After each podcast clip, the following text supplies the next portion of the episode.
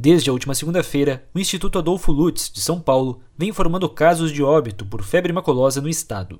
Na noite de terça-feira foi confirmado que, além do casal formado pela dentista Mariana Giordano e pelo piloto de automobilismo Douglas Costa, uma terceira vítima, Evelyn Santos, também morreu devido à doença infecciosa. Os três participaram de uma festa realizada na Fazenda Santa Margarida, em Campinas, interior do estado de São Paulo. Professor de medicina veterinária da Universidade Federal de Uberlândia e especialista em comportamento de carrapatos, Matias Sabo, destaca que existem condições específicas para a doença ser transmitida em meios urbanos. Uma coisa que é bem característica nas áreas de ocorrência da febre maculosa são áreas em que você tem uma proliferação grande da capivara. Isso porque sugere uma população com muitos filhotes, animaizinhos sem imunidade para febre maculosa, para riqueza.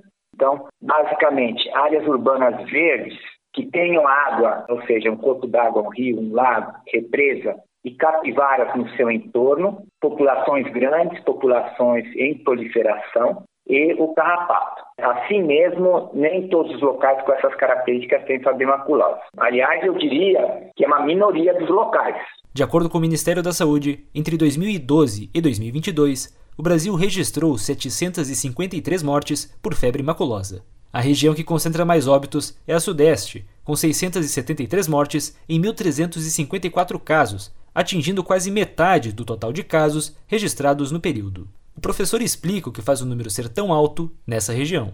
No Sudeste, onde você tem uma grande população, tem muitas pessoas, cidades grandes e áreas verdes, em muitos desses locais as capivaras proliferam em grande quantidade dentro das cidades ou no entorno, em áreas rurais, e as capivaras, nessas condições, aumentam muito a taxa de infestação ambiental com esse carrapato. Especialmente região de Campinas, Piracicaba, mesmo perto de Jundiaí. Temos também em Minas Gerais, na região da Zona da Mata, a própria BH, Belo Horizonte. Então, são alguns locais onde acontece a febre maculosa com uma situação relativamente frequente.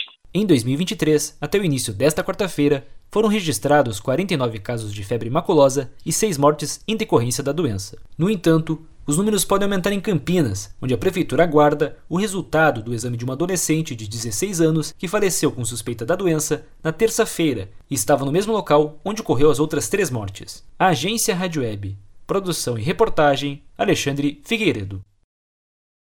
With the Lucky Land slots, you can get lucky just about anywhere. This is your captain speaking. Uh, we've got clear runway and the weather's fine, but we're just going to circle up here a while and uh, get lucky. No, no, nothing like that. It's just these cash prizes add up quick. So I suggest you sit back, keep your tray table upright, and start getting lucky. Play for free at LuckyLandSlots.com. Are you feeling lucky? No purchase necessary. Void where prohibited by law. 18 plus terms and conditions apply. See website for details.